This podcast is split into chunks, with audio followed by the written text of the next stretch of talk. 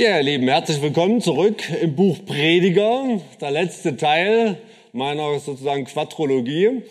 Ähm, hatte ja in diesem Jahr das Buch mir vorgenommen und wir wollen also so den Abschluss uns angucken, das zwölfte Kapitel. Und ähm, der Prediger, wer das Kapitel 12 gelesen hat, der hat vielleicht in der Fußnote gelesen, ja, wie er hier mit äh, bildhaften Worten das Altern beschreibt. Ja, haben wir jetzt gerade nicht gelesen, aber er endet damit, nämlich mit dem Tod.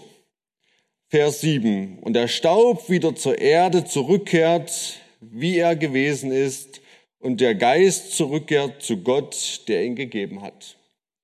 Und wie treffender könnte das heute passen am Toten Sonntag, am Ewigkeitssonntag wo der Prediger sich halt Gedanken darüber macht, wie wollen wir unser Leben unter der Sonne auf dieser Erde leben.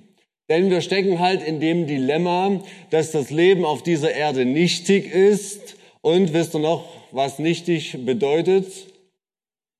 Könnt ihr euch noch erinnern? Die anderen Predigten waren wir schon durchgegangen.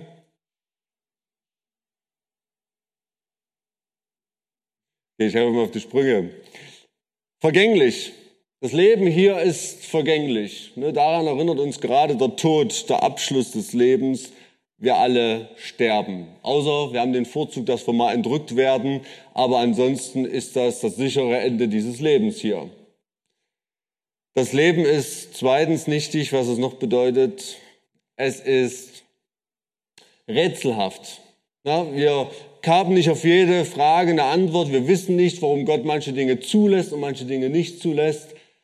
Wir können nicht jedes Rätsel beantworten, nicht jedes Rätsel lösen. Wir wissen nicht, warum, die, warum Gerechte jung sterben und Gottlose lange leben, warum es manchen Gottlosen gut geht und Gerechten schlecht geht.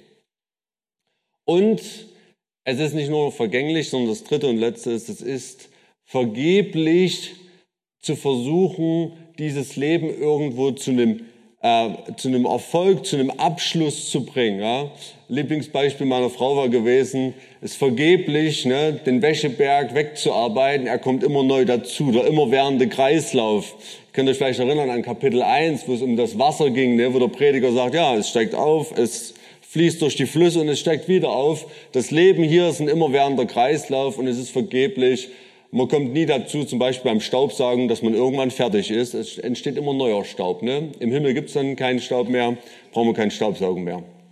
Ja, Staub ist ja auch eine, äh, eine Form der Vergänglichkeit, die wir merken, ne? dass Dinge um uns herum vergehen und die sich dann bei uns ablagern. Also der Prediger will jetzt zum Abschluss seines Buches eine Antwort geben, nochmal, wie gehen wir damit um und wie ein guter Wissenschaftler ähm, schließt er sein Kapitel hier ab, äh, Vers 8, sein Übergang mit seiner Hauptthese eben, o Nichtigkeit der Nichtigkeiten spricht der Prediger, alles ist nichtig. Denn das Leben hat eben noch einen zweiten Teil, es ist nicht nur nichtig, sondern es ist auch ein Geschenk Gottes. Es ist auch ein Geschenk Gottes. Gott hat zwei Geschenke für uns, das Leben hier, zumindest als Gläubige, ne, das Leben hier auf der Erde, was wir genießen können, obwohl seiner Nichtigkeit und das ewige Leben, was wir in Ewigkeit genießen dürfen. Und er sagt, es gibt zwei Dinge, die uns dabei helfen können. Das ist das große Fazit am Ende des Buches, nämlich Weisheit und Gottesfurcht. Und das wollen wir uns nochmal angucken. Weisheit und Gottesfurcht. Deswegen hatte ich das überschrieben hier mit, das Leben ist genießbar in Gottesfurcht. Und ich hatte genießbar gewählt, weil ich dachte, was für ein Ziel soll das Leben eigentlich auf dieser Erde haben? Ja, also dieses erste Geschenk Gottes. Wollen wir das nur überstehen? So von wegen, na irgendwie müssen wir die Jahre halt rumkriegen. Wollen wir es absichern? Na Hauptsache, es passiert nichts und ich erlebe meinen 80. Geburtstag noch. Wollen wir es vielleicht ähm, ja irgendwie so gucken, dass es, dass wir es dass es gelingt, dass es Erfolg hat, aber was ist schon Erfolg? Und da habe ich gedacht, am besten trifft es das, dass wir es genießen können. Ja, dass wir dieses Geschenk Gottes genießen können, denn dafür hat er es uns gegeben. Dieses Leben hier hat seine bitteren Seiten, aber auch seine süßen Seiten. Und beides gibt uns Gott. Und wie wir diese Worte des Predigers also und wie wir dieses Leben genießen können, in zwei Punkten, nämlich erstens in Weisheit. Weisheit nutzt dein Hirte. Weisheit nutzt dein Hirte. Also in den folgenden Versen sagt der Prediger nochmal, ich habe mir viel Mühe gegeben, Worte aufzuschreiben, die wahr sind und sie aufzuschreiben, so dass sie einprägsam sind, dass jeder etwas damit anfangen kann. Wir sehen also, der Prediger, was er Salomo im Alter ist, der ist motiviert, uns nochmal mitzugeben, was ist die Quintessenz. Und dann beginnt er hier mit Vers 11 mit Vers 11. Die Worte der Weisen sind wie Treiberstachel und wie eingeschlagene Nägel, die gesammelten Aussprüche, die sie sind von einem einzigen Hirten gegeben. Die Worte der Weisen sind, also Weisheit ist, wie Treiberstacheln. Was haben die gemacht? Die haben angetrieben und motiviert. Ihr könnt das hier auf dem Bild sehen. Das ist dieser ja, Stock, den hier der äh, Pflüger, der Hirte in der Hand hatte. Das Rieniger Bibellexikon schreibt dazu, der Pflüger trieb seine Tiere mit einem langen Stab an, der an der einen Stelle, an der einen Seite mit einer Metallspitze versehen war und an der anderen Seite eine kleine Schaufel hatte, mit der er die Erde von der Flugschar entfernen konnte. Dieses Gerät erzwang den Gehorsam des störrischen Zugtieres, konnte auch als Waffe eingesetzt werden. Deswegen heißt es zum Beispiel im Richterbuch, dass es der Ochsenstecken ist. Ne? Damit hat man hier die Ochsen angetrieben. Wann hat man die angetrieben? Wenn sie störrisch waren, wenn sie nicht gelaufen sind, wenn es nicht vorwärts ging. Man könnte nicht sagen, er sollte sie motivieren. Er sollte sie motivieren. Er sollte sie antreiben. Gegen was soll also der Ochsenstecken helfen? Der Treiberstecken gegen Trägheit, Unwilligkeit und wenn der Ochse in die falsche Richtung geht, nämlich vielleicht rückwärts. Jetzt fragst du dich vielleicht, na, bin ich denn ein Vieh? Ja, bin ich denn ein Tier? Na, aber der Prediger sagt, so ähnlich können wir uns halt auch manchmal verhalten, wenn wir ne, so manchmal unsere Ochsenphase haben Wahrheit, die ist eben nicht nur immer wohltuend und süß, die piekst. Ja, das war ein spitzer Stock, den, der da rein, den der hier reingerammt hat. Die ist unangenehm, die konfrontiert uns mit unserer Persönlichkeit, unserer Lebensführung. Und die Frage ist eben, wie reagieren wir darauf? Wie reagierst du auf die Worte des Predigers? Wie reagierst du auf Gottes Weisheit? Bist du träge und sagst, ach komm, alles soll bleiben, wie es ist. Es war schon immer gut so. Ne? Lass stecken. Lass bleiben. Bist du unwillig und sagst, ja, ja, ich merke schon, dass das piekst, aber ich will so leben, wie ich will. Ich will mir da nicht reinreden lassen. Und lässt das so über dich ergehen. Oder bist du vielleicht gereizt und trittst aus? Ja, und sagst, das passt mir alles nicht. Ich höre mir das vielleicht an, aber ich mache das sowieso, wie ich will. Interessant ist, das Wort hat auch Jesus benutzt, als er Saulus begegnet ist. Und dann sagt er, könnt ihr euch als Parallele bloß dazu schreiben, Apostelgeschichte 26, 14 zu Saulus. Es wird dir schwer werden, gegen den Stachel auszuschlagen. Mit Stachel ist ja auch dieser Ochsenstecken. Ne? Der Herr Jesus hat gesagt, er hat den Saulus gepiekst, ne? gedrängt in eine Richtung. Er ist sogar blind geworden und, Paul, und Saulus war die ganze Zeit am Ausschlagen. Also ich will dir heute nochmal mitgeben zum Abschluss des Predigers. Es ist die Gelegenheit, neue Wege einzuschlagen. Es ist die Gelegenheit, sein Verhalten zu verändern. Es ist die Gelegenheit, Gewohnheiten aufzugeben. Es ist die Gelegenheit, sich von Gott aus der Gefahrenzone in ein sicheres Gebiet führen zu lassen. Das sind die Worte der Weisheit. Die Frage ist nur, ob du willst, ob du dich motivieren lässt, ob du dich antreiben lässt oder nicht. Das zweite Bild, was er gebraucht für die Worte der Weisheit, das sind eingeschlagene Nägel. Und hier im Kontext mit dem Hirten ist ein Pflock gemeint. Na, am Pflock ist normalerweise entweder wie hier auf dem Bild eine Kette oder ein Strick, womit Tiere angepflockt werden. Was für einen Zweck hat ein Pflock? Er hält fest und er schützt. Er schützt das Tier. Er gibt ihm einen sicheren, äh, einen sicheren Kreis, in dem es sich bewegen kann, in dem es Futter findet, wo es nicht in Gefahr gerät.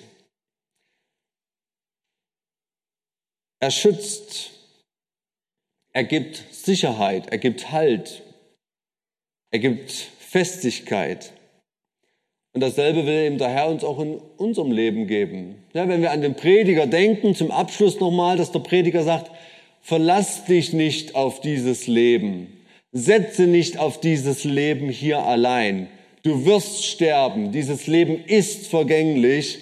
Verlass dich nicht darauf. Halte dich nicht nur daran fest, sondern halte dich an der Weisheit fest. Dann kannst du dieses Leben, ne, wie wir es in den Predigten vorher uns angeguckt haben, genieße den Moment, denke darüber nach. Dann kannst du das Beste daraus machen. Und keiner weiß, wie viel Zeit er hat, wie lang dieses Leben hier währt, aber dann können wir das, was Gott uns jetzt schenkt, genießen und aus seiner Hand nehmen, braucht nur noch mal an den Apfel zu denken und das Bild, was wir damit verbunden haben.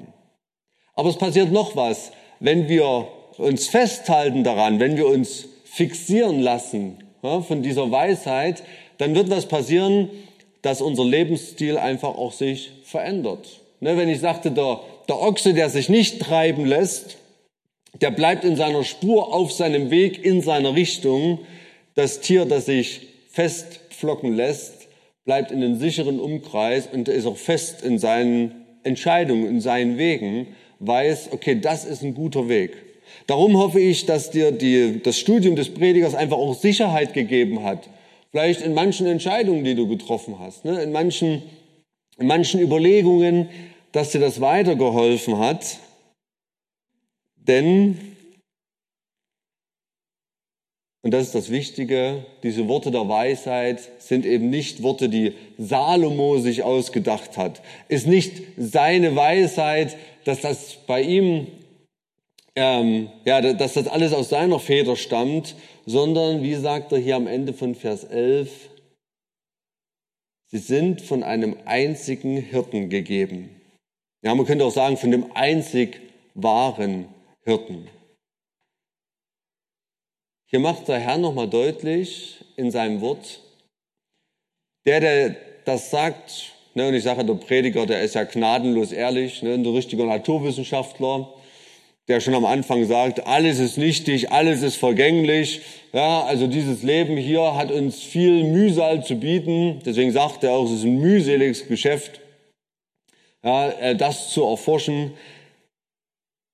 Er sagt, aber weißt du, was gut zu wissen ist? Der, der da mit uns redet, das ist unser Hirte. Der Herr tut dir nochmal seine Beziehung klarstellen. Sie sind von einem einzigen Hirten gegeben. Damit wählt der Herr hier den Titel, der deutlich machen soll, warum sag ich euch das? Weil er der gute Hirte ist. Ne, wie es in Johannes 10, Vers 11 sagt selber der Herr Jesus in Johannes 10, Vers 11,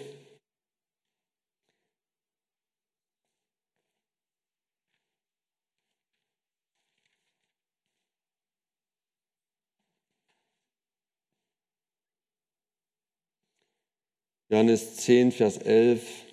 Ich bin der gute Hirte.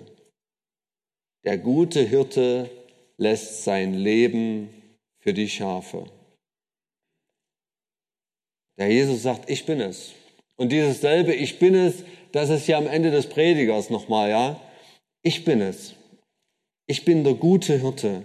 Ich meine es gut mit dir. Hier geht's nicht um Kontrolle. Ne? Ich weiß nicht, ob ihr das kennt. Wir hatten früher Schafe, wir haben die auch angepflockt. Ich hätte auch gerne einen echten Pflock mitgebracht, aber habe hier jetzt keinen mehr auftreiben können. Und manchmal hatten wir so störrische Viecher, dass die ständig ne, mit ihrem Hintern eigentlich und ihrem Hals so sie an der Kette gezerrt hatten, weil sie immer meinten, das Gras auf da drüben, Meter weiter, ist viel leckerer und saftiger als das, was sie vor der Nase haben. Die haben nicht vertraut, dass wir gute Hirten sind, dass wir wissen, wo wir sie hinpflocken, wo wir sie hinbringen. Glaubst du, Jesus, dass er dein guter Hirte ist? Glaubst du, Jesus, dass er dein guter Hirte ist, dass er es so meint, wie er es hier sagt? Sie sind von einem guten Hirten gegeben, oder würden wir beim Prediger einsetzen, sie sind von einem Herrscher gegeben, von einem, der uns kontrollieren will, der uns sagen will, was richtig und was falsch ist, was wir tun sollen und was wir lassen sollen. Aber das hat ja Salomo ausprobiert. Der hat ja gesagt, okay, passt auf, ne? Gott hat mir eine doppelte Portion Weisheit gegeben. Ähm, bis zur Mitte seines Lebens hat er gesagt, ich mache mal alles, was schlau ist, was weise ist, was clever ist. Da sind die Sprüche entstanden. Ne? In Gottes Furcht hat er gelebt. Und dann hat er gesagt, und jetzt probiere ich nochmal alles, was dumm ist, aus. Nur um sicher zu gehen, damit ich nichts verpasse. Ich versuche nochmal alles, was Dummheit ist, was nicht klug ist. Denn er wusste das ganz genau, was klug und was nicht klug ist. Und dann sagt er, das ist das, was, was einem, wie es einem Menschen ergeht, der Gott nicht zutraut, dass er es gut mit ihm meint und da können wir mal lesen hier in Prediger Kapitel 2, wenn wir ein bisschen vorblättern. In Kapitel 2, da tut er eh aufzählen. Prediger 2, Vers 18.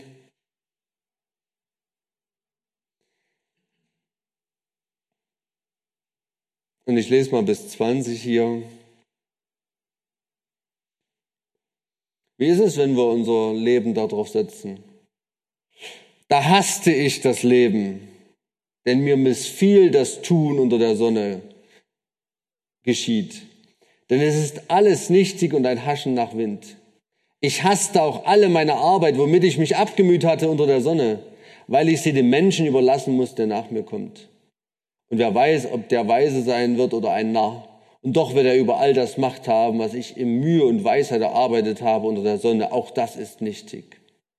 Da wandte ich mich ab und überließ mein Herz der Verzweiflung über all die Mühe, womit ich mich abgemüht hatte unter der Sonne.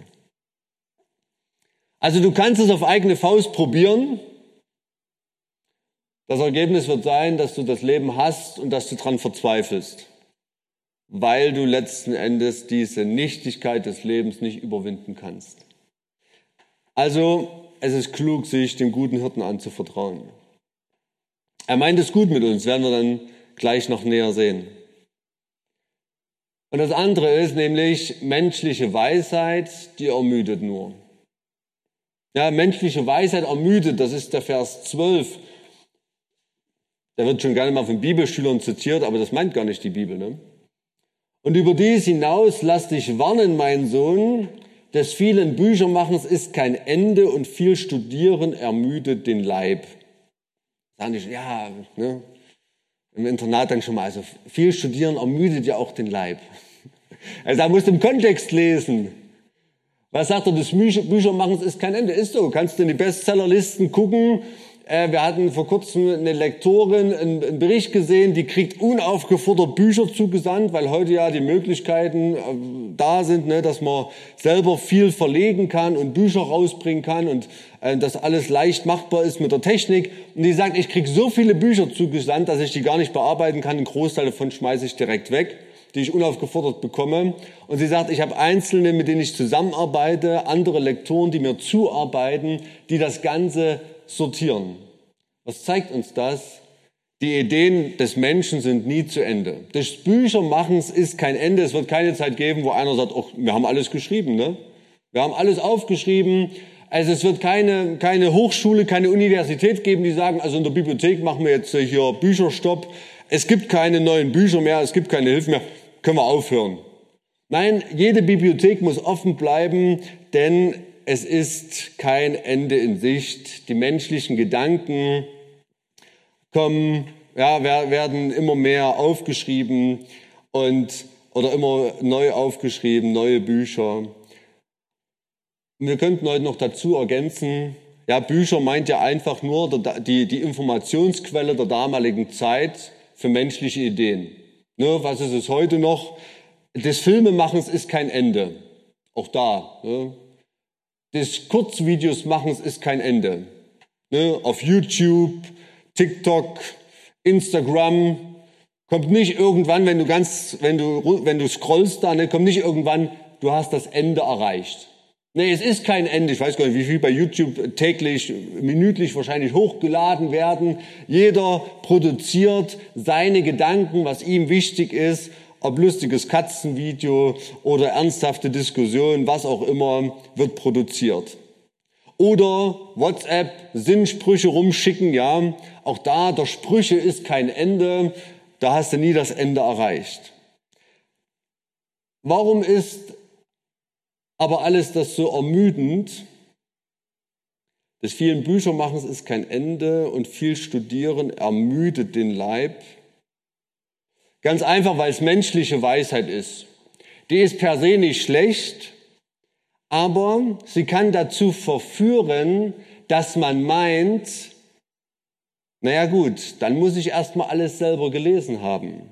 Dann muss ich erstmal alles erforscht haben dann muss ich erstmal alles geprüft haben, wenn andere Menschen das zum Beispiel anzweifeln, ob das stimmt, was da im Prediger steht. Wenn, die, wenn andere die Bibel anzweifeln, Gottes Wort anzweifeln, darüber philosophieren, ja, und auch philosophische Beiträge, theologische Beiträge, ist ein Wust an, an Informationen. Und dann kannst du darüber anfangen zu lesen und zu lesen. Ich hatte jetzt vor kurzem äh, ein Buch ähm, gelesen, theologische Ausarbeitung über das Buch Esther weil ich mich da gerade darauf vorbereite. Und da war ein, äh, ein seitenlanger Absatz darüber, ob Esther überhaupt existiert hat oder nicht. Da kannst du ermüden, ja. Dann wird der Professor zitiert und der Professor, anstatt Gottes Wort so zu nehmen, wie es da ist. Man darf natürlich solche Dinge schon hinterfragen und gucken, wie es in der Geschichte gewesen ist. Aber es ist ermüdend, Menschen zuzuhören, was sie meinen, ob das gewesen sein könnte oder nicht gewesen sein könnte. Es kann uns dazu verlocken zu sagen, na guck mal, aber wenn so viele Leute so viel geschrieben haben, dann ist es doch besser, wenn wir abwarten, bis wir alles beantwortet bekommen haben, bevor wir es umsetzen. Also ich muss alles selber geprüft haben, bevor ich das mache. Ich kann doch keinem vertrauen. Und je länger ich lese, desto müder werde ich, irgendeinem zuzuhören und lieber ein Suchender bleiben als einer, der Antworten hat. Ja, lieber, ja, ich bin auf der Suche, ich habe auch noch keine Antwort gefunden. Und es klingt ja auch viel frommer vielleicht, äh, wie einer das so schön gesagt hat, wenn wir sagen, wie bei diesem Bibelvers jetzt, ähm, ja, dieser Bibelvers ist sehr schön und jeder von uns sollte ihn auf seine eigene Weise für sich interpretieren.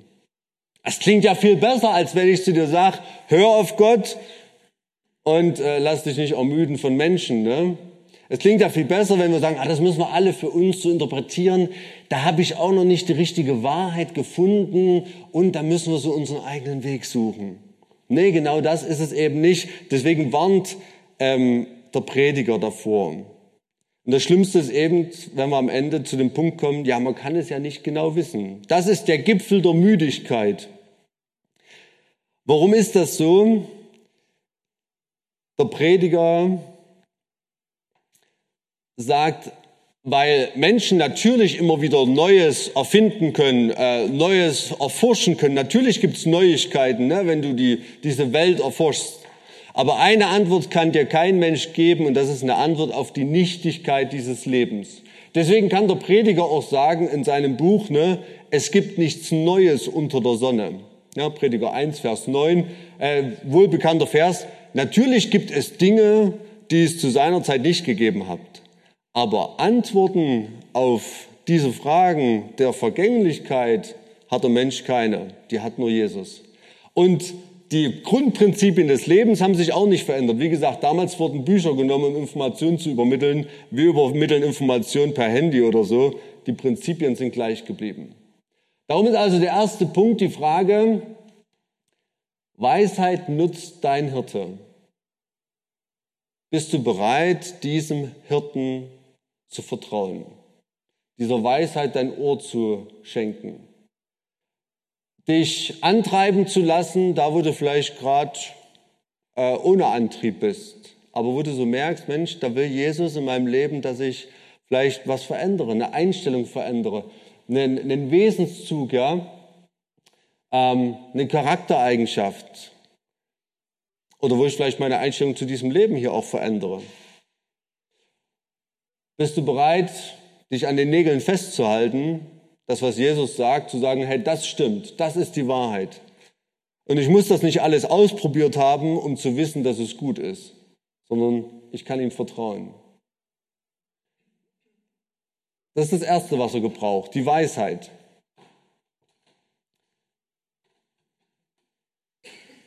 So ist das Leben genießbar.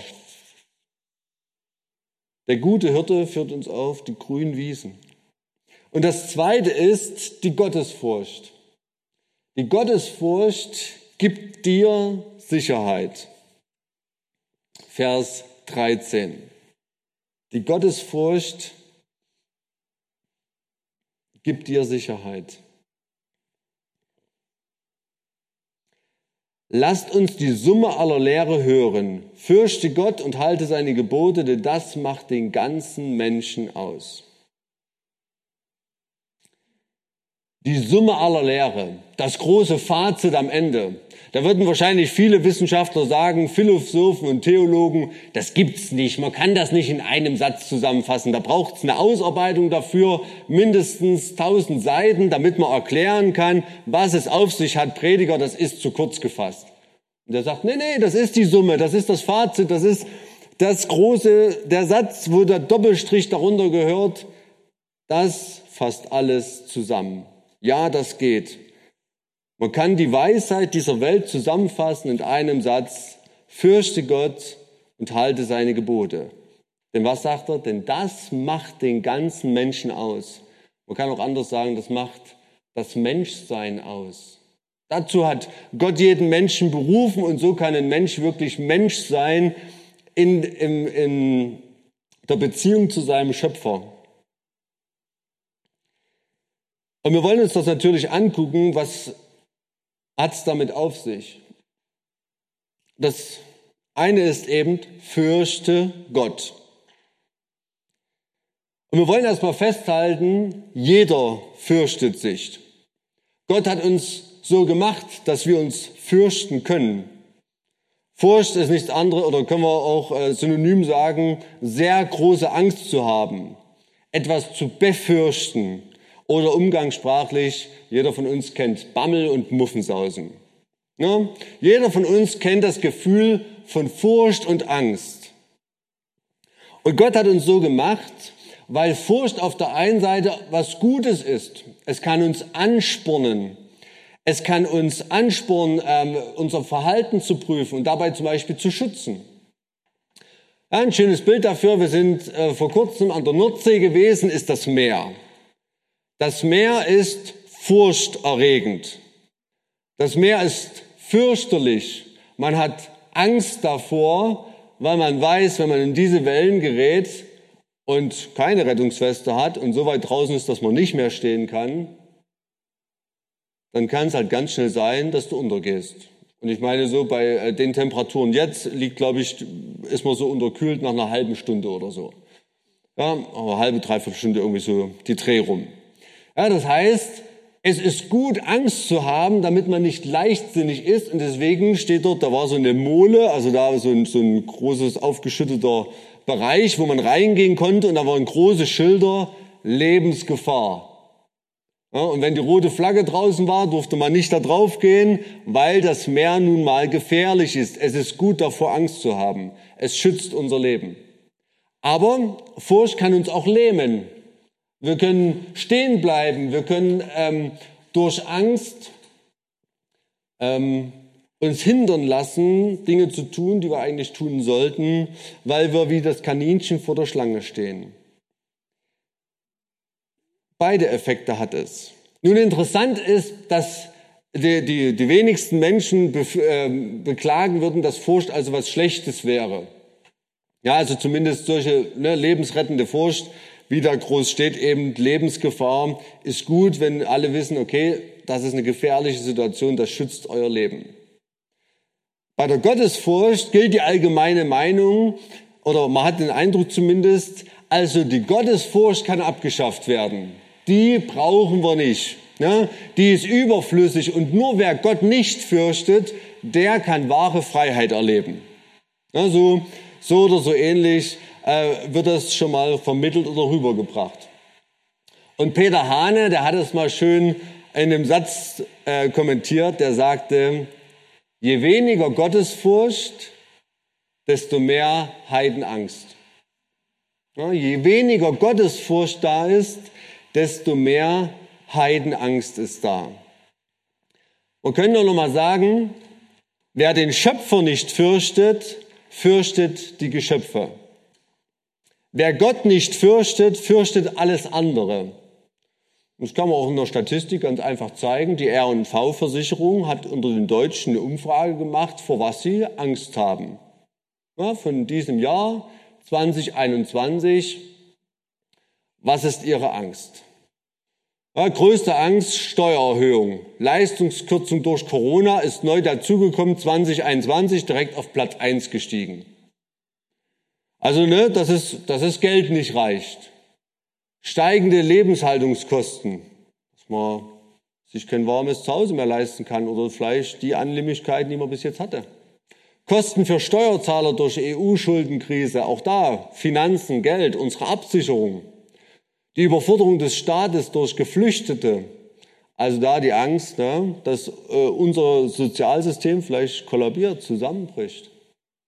Schadstoffe in Nahrungsmitteln, was wir essen, zu uns nehmen, werden wir krank davon? Ne, wie gesund können wir uns ernähren und können uns das vielleicht leisten? Wie ist es eigentlich, wenn wir mal alt sind, Pflege im Alter? Spannungen durch Zuzug von Ausländern, ähm, wie geht es in unserer Gesellschaft weiter? Naturkatastrophen und ich meine äh, danach nach den ähm, nach den Überschwemmungen in, im, die wir erlebt haben, ja Hagen und und ähm, Rheinland-Pfalz und so weiter, ähm, ist diese Zahl dramatisch nochmal gestiegen, wo die Leute auf einmal ja Naturkatastrophen, alles ist weg, ja alles verloren, Wetterextreme, Überforderung der Politiker. Kommen die zurecht in 2022? Schlechte Wirtschaftslage, auch da ähm, die finanzielle Absicherung. Und da sehen wir einfach, jeder Mensch hat Angst. Und das hier sind die, die grundlegenden Ängste, die auch wir alle kennen, ne? die, die Sorgen, die wir uns machen, aber wo wir natürlich Gott auf unserer Seite haben. Und ich weiß nicht, bei welchen Punkten du dich vielleicht aber besonders angesprochen gefühlt hast. Und deswegen möchte ich dir heute Morgen die eine Frage stellen. Was ist denn deine größte Angst? Und das meine ich nicht plakativ, ich meine nicht damit, nee, darfst keine Angst haben hier, das musst du alles durchstreichen, wie kannst du nur? Ich meine das ganz ernsthaft. Und auch ich habe mir die Frage gestellt und ich weiß, was meine größte Angst ist. Aber ich will dich fragen, was ist denn deine größte Angst? Jetzt, aktuell, heute. Was ist deine allergrößte Angst? Denn diese größte Angst in deinem Leben, die birgt die Gefahr, dass sie zu deinem Gott wird. Deine größte Angst kann dein größter Götze sein. Deine größte Angst kann, kann dein Gott werden. Warum? Weil unsere Ängste die Tendenz haben, uns zu kontrollieren, uns zu bestimmen. Ne, ich sage mal nur, wenn wir Angst, wie wir vor uns hatten, wenn wir Angst im Keller, im Dunkeln haben, gehen wir nicht in den Keller. Wenn wir Angst vor Spinnen haben, werden wir alles vermeiden, wo wir mit welchen konfrontiert werden könnten. Angst vom Zahnarzt. Wir werden keine Zahnarzttermine machen und die immer hinausschieben, wenn die uns anrufen. Ängste ist ganz natürlich, ne, bringen uns dazu, Dinge zu tun oder zu lassen. Darum will ich dir Mut machen, gib dir heute eine ehrliche Antwort darauf. Was ist jetzt gerade deine größte Angst?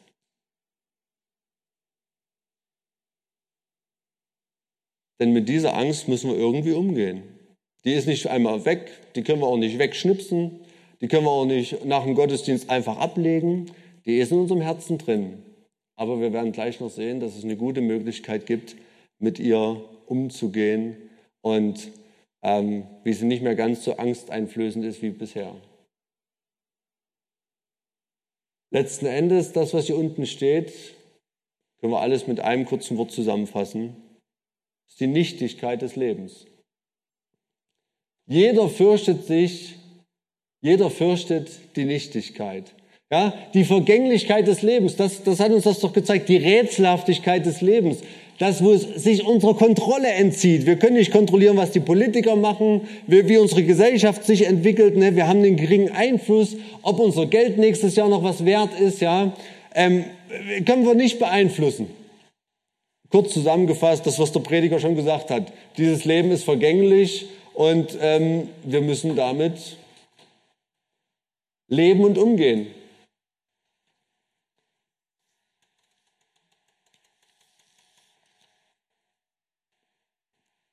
Aber es gibt einen, der hat keine Angst vor der Nichtigkeit. Der hat keine Angst vor der Vergänglichkeit, nämlich Gott. Gott ist größer als die Vergänglichkeit.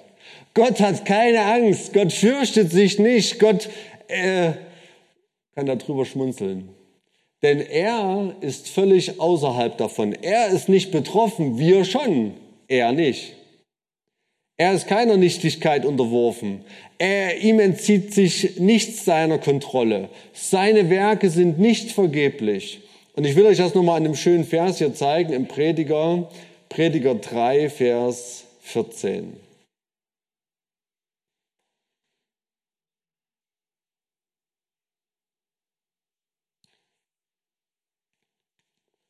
Prediger 3, Vers 14.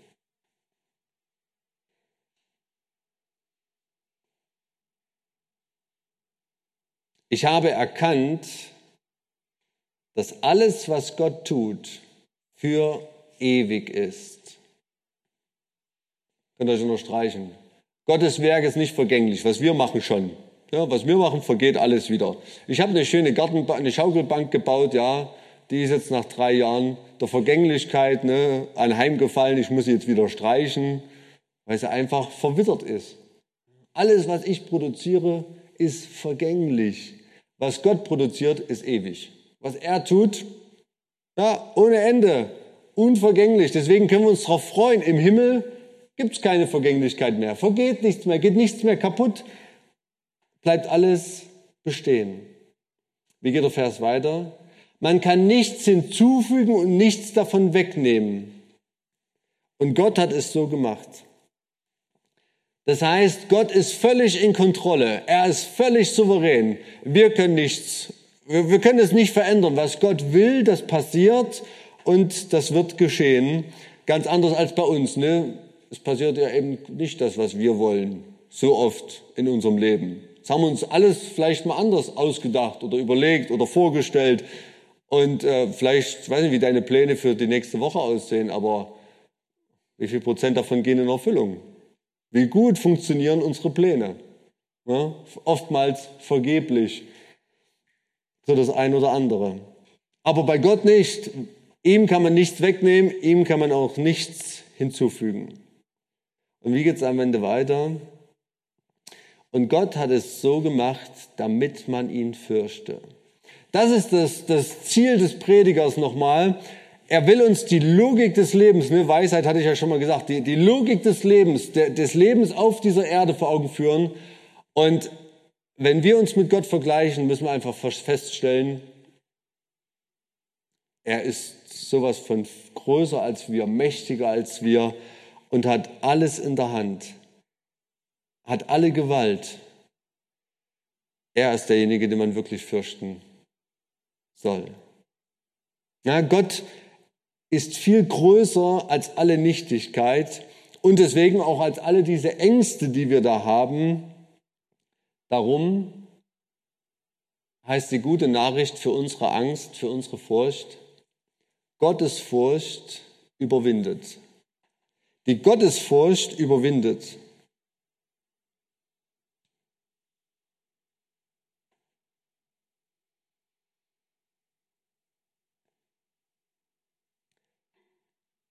Dr. Daryl Delhaus hat es so gesagt, es braucht manchmal eine größere Furcht, um eine andere zu vertreiben.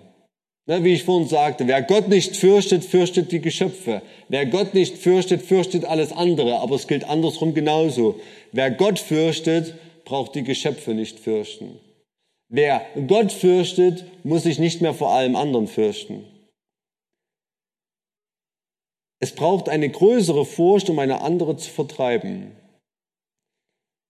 Ein paar Beispiele dazu, oder viele Beispiele finden wir in der Bibel, unter anderem die Freunde von Daniel. Ja? Warum haben sie sich nicht vor Nebukadnezar gefürchtet? Es war doch furchterregend. Ein Ofen, der brennt, Menschen, die hineingeworfen werden sollten, ähm, äh, alle anderen, die niederknien. Und sie waren die einzigen, die stehen geblieben sind. Und sie haben gesagt, wir fürchten Gott mehr als dich, Nebukadnezar. Die Furcht vor Gott hat sie standhaft gemacht hat sie nicht einknicken lassen vor der Furcht vor Menschen. Und gut, das habe ich vielleicht, hätten wir vor uns noch hinzufügen können, nicht nur, was ist deine größte Furcht jetzt aktuell, sondern auch vielleicht, vor wem fürchtest du dich am meisten? Ja, manchmal fürchten wir uns ja nicht nur vor, vor Dingen oder Situationen, sondern auch vor Personen. Jemand hat das mal so schön gesagt, wer vor Gott kniet, kann vor Menschen stehen. Wer vor Gott kniet, in der Ehrfurcht vor Gott, der kann vor Menschen stehen. Nicht als überheblicher oder so, aber der hat Standpunkt, Standfestigkeit. Und ich denke, auch da äh, gibt es viele Beispiele, auch in der Kirchengeschichte. Wenn wir nur an die Ten Boms denken, in den Niederlanden, die die Juden versteckt haben vor den Nazis. Das haben sie gemacht, weil sie Gott mehr gefürchtet haben als die Nazis. Und die waren schon furchterregend. Wo man sich fragt, hätte unsere Gottesfurcht uns so weit getragen? Bei ihnen hat's das. Jesus stellt das an einer Stelle auch so gegenüber, als es darum geht, Angst zu haben vor denen, die uns verfolgen, also die Christen verfolgen und dann sagt er in Matthäus 10, 28, und fürchtet euch nicht vor denen, die den Leib töten, die Seele aber nicht zu töten vermögen. Fürchtet vielmehr den, der Seele und Leib verderben kann in der Hölle. Also wo Jesus sagt, natürlich ist es furchterregend, wenn dich jemand das Leben nehmen will, aber Jesus sagt, Gott der Vater ist viel größer, denn er hat die Macht, nicht nur das Leben zu beenden, sondern in die Hölle zu werfen, zu verderben, ins letzte Gericht zu bringen.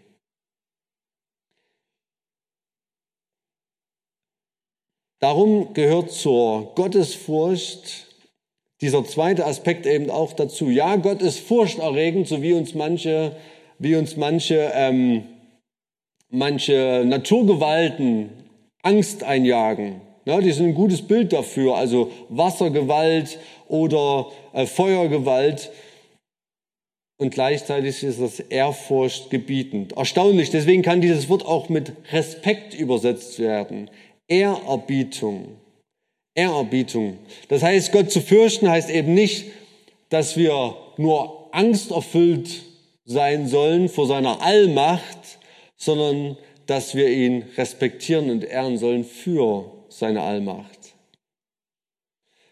Ein junger Mann hat das mal so berichtet, ähm, er war mit seinen Kumpels unterwegs, die waren so in den Zwanzigern, und seine Kumpels hatten eine flotte Idee, dass sie irgendeine Dummheit anstellen wollten. Und dann haben sie ihn also beknetet und bearbeitet, dass er doch dabei mitmachen soll.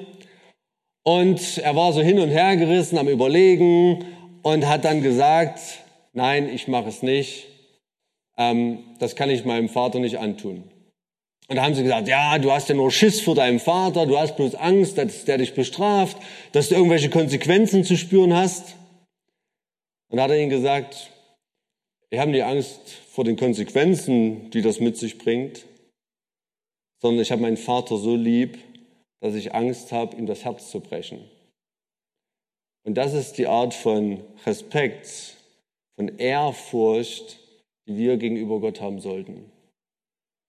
Nicht, dass wir Angst haben, dass wir als Christen, wir, wir sind aus der Verdammnis gerettet, ne? wenn wir uns für Jesus entschieden haben. Römer 8 heißt es, dass ne, es gibt keine Verdammnis, die für die, die in Christus sind. Aber dass wir Jesus so lieb haben, dass wir sagen, Herr, ich möchte dir nicht das Herz brechen. Ich habe so einen Respekt, so eine Ehrfurcht vor dir. Und so können wir eben auch mit unseren Ängsten umgehen, wenn wir Gott gegenüberstehen, den Allmächtigen, können wir sagen, Herr, weil ich weiß, wer du bist, relativiert sich, was Menschen mir antun können oder auch Situationen.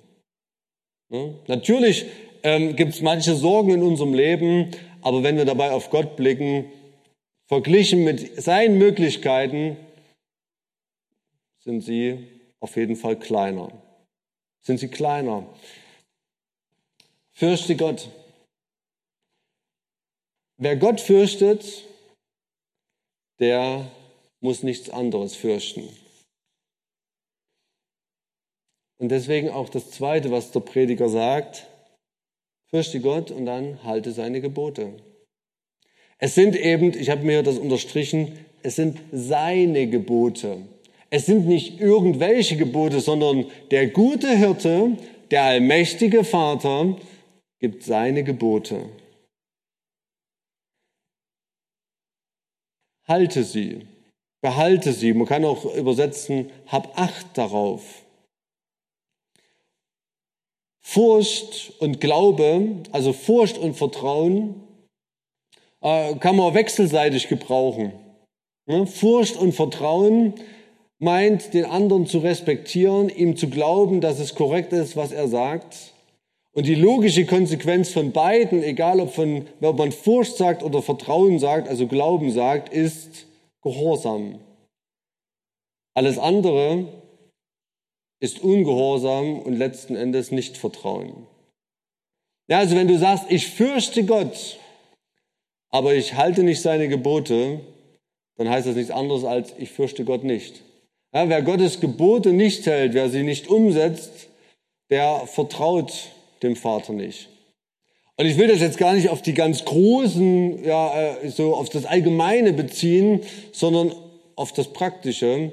Gibt es einen Lebensbereich bei dir, wo du Gott gerade ungehorsam bist, wo du nicht tust, was er sagt?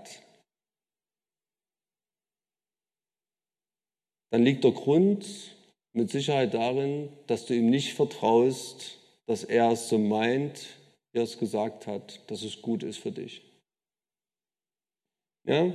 Der Grund für unseren Ungehorsam liegt meistens darin, dass wir Gott nicht glauben, dass es gut für uns ist. Ich weiß nicht, ob ihr das noch kennt. Wenn man als Kinder den Eltern ungehorsam war, dann war das ja, weil wir denen nicht geglaubt haben, dass zu viel Fernsehen nicht gut für uns ist, zu lange aufbleiben nicht gut für uns ist, dieses oder jenes nicht gut für uns ist, sondern weil wir gemeint haben, wir wissen es doch besser, was wir brauchen. Ja, das beides hängt zusammen. Elizabeth Elliot hat es mal so zitiert und ähm, ich habe beim, beim Recherchieren gefunden, es gibt auch eine Hymne dazu, also ein, ein altes geistliches Lied. Ich weiß jetzt nicht, wer zuerst gewesen ist, wer da wen zitiert hat, aber sie sagte das so schön, auf Englisch klingt das halt gut. Trust and obey, for there is no other way. Vertraue und gehorche, denn es gibt keinen anderen Weg. Es gibt keinen anderen Weg. Die beiden hängen zusammen. Du kannst nicht sagen, ich fürchte Jesus und ich vertraue Jesus, aber du tust nicht, was er sagt. Das, das funktioniert nicht. Das kann man nicht voneinander trennen. Man kann ja nicht sagen, ach komm, lass uns mal beim Prediger lieber einen Punkt setzen. Fürchte Gott und sei ein guter Mensch. Nein, fürchte Gott, halte seine Gebote, denn das hält dich am richtigen Platz. Und ich will dir auch noch dieses, äh, dieses äh, Halten seiner Gebote dir zeigen im Prediger. Nochmal eine Parallelstelle hier dazu. Prediger 8, Vers 12 und 13. Prediger 8, Vers 12 und 13.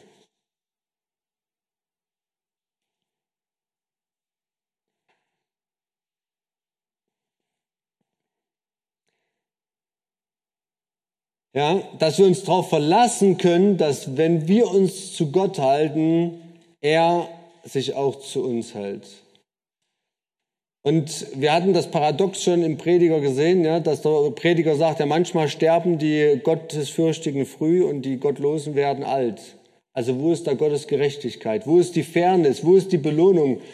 Und dann sagt er hier in Prediger 8, Vers 12 und 13, wenn auch ein Sünder hundertmal Böses tut und lange lebt, also wenn es ihm auf dieser Erde wirklich gut geht, so weiß ich doch, dass es denen gut gehen wird, die Gott fürchten, die sich scheuen vor seinem Angesicht.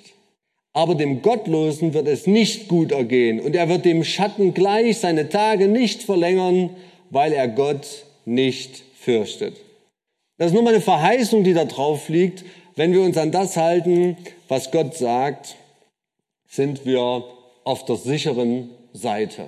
Ne? In diesem Leben mit all seinen Rätselhaftigkeiten und Problemen.